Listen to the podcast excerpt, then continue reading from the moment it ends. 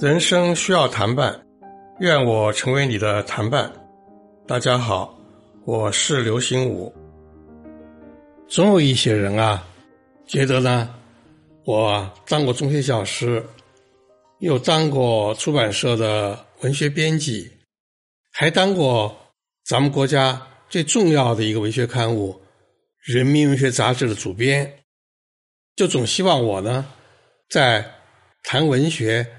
谈文学创作的时候呢，也能够捎一脚啊，谈一谈啊，怎么提高学生的作文水平这个问题。我要跟大家首先啊，把这话撂明了，就文学创作和学校的学生、中小学学生写作文是两回事，他们有重大的区别。中小学生学作文，主要是。学习用文字写作的最基本的功夫。那么，再延伸一点说，总有一些人啊，分不清什么是公文写作，什么是新闻报道，什么是文学写作，他们区别是很大的。特别是有人总把新闻报道和文学写作呢。混淆起来。我曾经呢，在北京出版社的《十月杂志》工作过，《十月杂志》后来他的一届的主编啊，是一位女士，叫苏雨。苏雨的文学修养呢是很高的。有一次呢，她到外地啊去讲学，她是要给那个地方的一些业余作者交流一下。文学写作的这方面的经验，结果呢，当地的那个接待他的那个部门的领导啊，就分不清文学创作和新报道的区别，就把当地所有那些写新闻报道的人，特别是在各个单位、各个机构的那些通讯员，就是向报社提供那个。基础的新闻稿件的人全叫来了，挤满一屋子，都等着听苏语呢，给他们讲啊，怎么写新闻报道。其实，新闻报道和文学写作啊，完全是两个不同领域的写作。新闻报道和文学创作呢，实际上是有重大区别的。新闻报道一般强调六个要素，俗称。五个 W，一个 H。什么叫五个 W 啊？就是英文的五种表达：Who 就是谁，When 就是什么时候，Where 就是何地，What 就什么事，Why 就是什么原因。啊，就是写新闻报道必须要严格的体现六个要素，就你报道的是。什么人，在什么时候，在什么地方，出了一件什么事？为什么会这样？那么还有就是一个 H，就是后，就是过程如何？啊，这是新闻报道它的必有的要素。它要求严格真实。现在我们有时候看一些新闻报道啊，为什么觉得不真实呢？就是他所报道那个人物在那件事情里面，他有心理描写。既不是这个采访者采访对方直接说出来的，啊，也不是那个人啊通过书面表达写出来的，是这个写新闻报道这个记者写报道人啊他想出来的。那像这样的新闻报道就不合格，不可以这样来写。新闻报要求严格真实，而文学写作呢，恰恰呢是可以虚构的，甚至可以以。巧妙的虚构取胜，你看这多重大的区别啊！好，那么回过头来说作文，现在讲的是这个应试作文啊，就是老师作文课出题让你写作，平时这个老师训练你写作倒还罢了，关键是呢，出身高、高升大、需要参加统一考试，其中呢都有作文的这样一环。啊，作文在整个这个语文考试的总分里面呢，占有相当大的份额。所以，作文能不能够写好，能不能得分是非常关键的一件事情。那么有人呢就抨击这个应试考试，这是束缚学生的思想，因为你命题作文嘛。规范他嘛，你必须得这么给我写，你不这么写不行。但是呢，我们要意识到，考试制度的存在有一定的合理性，因为社会很大，人很多，所以呢，为了公平公正的给考生们开辟一条上升的通道，统一命题，统一评分标准。评出不同的分数，根据分数排列起来，录取分数高的那些人，才有一定的合理性。因为你要绝对的公平公正啊，不太可能。有人说呢，取消考试制度，咱们都通过这个推荐这样来录取学生，不也挺好吗？这种办法也曾经试过，就发现的弊病啊也不少，甚至还更多。因为在这个操作过程当中啊，就会有一些私情啊介入，一些权力介入，甚至金钱介入，就比这个大家把这个名字捂起来，背靠背的来评分坏处更多。所以呢，我个人对应试考试呢，我是理解的。到目前为止啊，还想不出一种比他弊病更少的办法来录取人才。那么。作文的练习和作文的考试，就有必要纳入在应试作文的这样一个框架里面。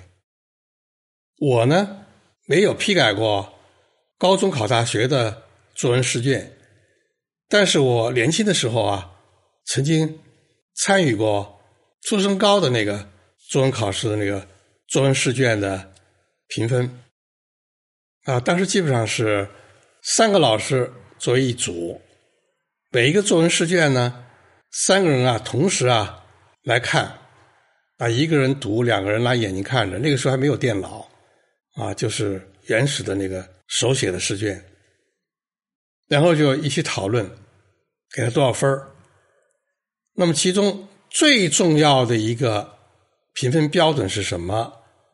其实很简单，就是他是不是扣题。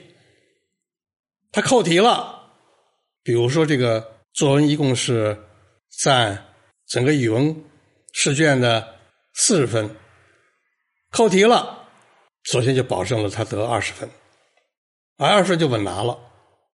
然后写的通顺不通顺啊，生动不生动啊，那么这些啊再给他加分如果跑题了，不扣题了，虽然你的文字啊很流畅。甚至词藻啊也挺花哨的，乃至于文章呢很幽默、很有趣，那就不客气，立刻就是扣掉你二十分。剩下这些再经过推敲的话呢，还要继续往下扣分。所以呢，扣题不扣题，就成为了应试作文当中啊非常重要的一个点。啊，这和文学创作啊是两回事了。文学创作，比如写了一个一个故事啊，写了一个小说，开头呢，我打算教这个题目，写完以后呢，我再自己再从头到尾一读呢，哎，觉得这个题目啊并不是很恰切，或者这个题目呢不够有趣，不够吸引人眼球，我就立刻可以改一个题目，而这个题目还可以改来改去，改几次，最后定下来是一个什么题目，这都无妨，这文学创作。文创是完全无拘无束的，可是应试作文呢，就必须要这样来判分为什么呢？它防止有的人呢背下一篇很精彩的文章，你考什么题目我都把这文章啊背下来写上去。如果只靠这个文章是否有趣、文通字顺、生动活泼的话呢，那他就永远要得高分那这对其他考生就不公平了，所以呢，你不扣题，看起来文章再好，甚至你不是抄袭的，那也不行。所以呢，我建议这个听友里面的家长和即将参与中考和高考的考生，如果有这样的听友的话呢，你们要懂得一点，就是当你那个准备应考、练习作文的时候，除了其他的语文方面的基本功你要有以外，首先要学会审题。看到题目以后，先不忙下笔。先冷静的想一想，这个题目什么意思？究竟在要求你写什么？然后再进行构思，再下笔来写。举几个例子：二零一六年啊，山东省高考试卷，他出了一个作文题，俩字儿“行囊”，啊，囊就是那个一个包的意思，是吧？行囊。那么“行囊”这个词什么意思呢？你要好好考虑啊！有的考生一看呢，就不细想，这行囊不就是一个包吗？立刻想到自己每天上学那个双肩背那书包，这下笔来写了。啊，这书包是我每天必须要背来背去的，书包承载了什么东西？啊，书包里承载着家长对我的期望，老师对我的期望，祖国和人民对我的期望。我要好好的。用这个书包来学习，今后呢来报效国家。那你这个文章内容很健康，你写的文通字顺，里面有些细节还蛮生动。但是这样的一个写法，到了这个判卷的那个老师那儿，啊，两个老师一块判也好，三个老师判一块好，肯定如果这个高考这个作文占六十分三十分你就没了，跑题了，不对呀！因为严格来讲，什么叫行囊？是旅行当中所带的那个背包才叫行囊。你每天上学去能叫旅行吗？非要叫旅行，那就很牵强了。啊，所以你看，你不就审题有误吗？好，那么如果你一看这个题目，就觉得哦，原来是跟旅行有关。于是立刻写旅行，可是你呢就没写囊，没写那个是一个行囊，行囊是一定要背在肩上那个装旅行用品的那个才叫行囊。结果呢写成了提着旅行袋，拉着行李箱，这勉强也可以叫行囊，但是呢严格来说呢并不切题，这不扣三十分也要扣二十分。所以参与应试作文写作的话呢，第一步。就是要审题。二零二零年北京考区的作文试卷，它是这样的。现在就很流行这种出题办法了，就不是一个简单的一个题目了，哈。他这么说的：从下面两个题目中任选一题，要求作答不少于七百字。第一个选题是这样一段话：说二零二零年六月二十三日。北斗三号的最后一颗卫星成功发射，标志着我国自主建设、独立运行的北斗卫星导航系统完成全球组网部署。这个系统呢，由五十五颗卫星构成，每一颗都有自己的功用，它们共同织成一张天网，可服务全球。材料中每一颗都有自己的功用。引发了你怎样的联想和思考？请联系现实生活，自选角度，自拟题目，写一篇议论文。要求是要论点明确，论据充实，论证合理，语言流畅，书写明晰。那么在审题过程当中呢，你就可能会犯一个错误啊，就是哎呀，这不是让我歌颂咱们国家这个太空事业的这个成就吗？于是就开始啊。抒情了，议论了啊，就是我们国家真了不起啊！啊，北斗三号的最后一颗卫星啊发射成功了啊，我们国家的自主建设、独立运行的北斗卫星导航系统啊，把说全球组网部署了，就这么着往下写，那这就跑题了。看来你好像扣题，但实际上他要你写什么呢？要求你针对材料当中的这句话，就是每一颗都有自己的功用，就每颗卫星都有自己的功用，从这儿去联想。你没有这样的联想思考啊，这个文章啊写出来以后，你再生动，内容再健康，也先扣掉一半分不成啊。当然，它是二选一啊。底下一段话，也可以选底下这个。底下说的是，当今时代，我们每天啊都会面对各种各样的信息，其中有一条信息，或引发了你的感悟，或影响你的生活，或令你振奋，或使你愧疚，或让你学会辨别真伪。请以一条信息为题。联系现实生活，展开联想或想象，写一篇记叙文。要求也是要思想健康，内容充实，有细节描写，语言流畅，书写清晰。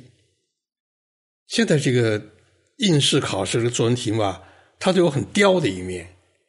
既然它判分的首先要求是你必须要扣题，所以它都有那个陷阱啊，让你这个不冷静。一下子啊，就掉进一个坑儿，最后呢就离题。你像上面那个，一下子就让你觉得哦，应该歌颂我们国家这个航天事业的发展哦。人家不是要你啊，把落点落在这儿。那么后面这个也是一样，是吧？就容易啊，立刻呢写一件具体的事情，然后说自己啊怎么感动，怎么受到启发。那么是可以写一件事情，但是人家告诉你是要一条信息，你文章起步一定要从你看到的一条信息，从电视上、手机上、报纸上，你看到一条信息，要从这儿写起。这个落空以后，你又跑题了。所以啊，如果让我给你讲一点作文的事情，那我就奉献你一个我的。关于作文的见解，就是在应试作文当中，一定要注意审题，要扣题，不要跑题。那么，我这次这个系列音频呢，主要是讲文学阅读、兼及文学写作，所以下一讲呢，我会把重点放在初学写作的人如何尝试文学写作，讲这个。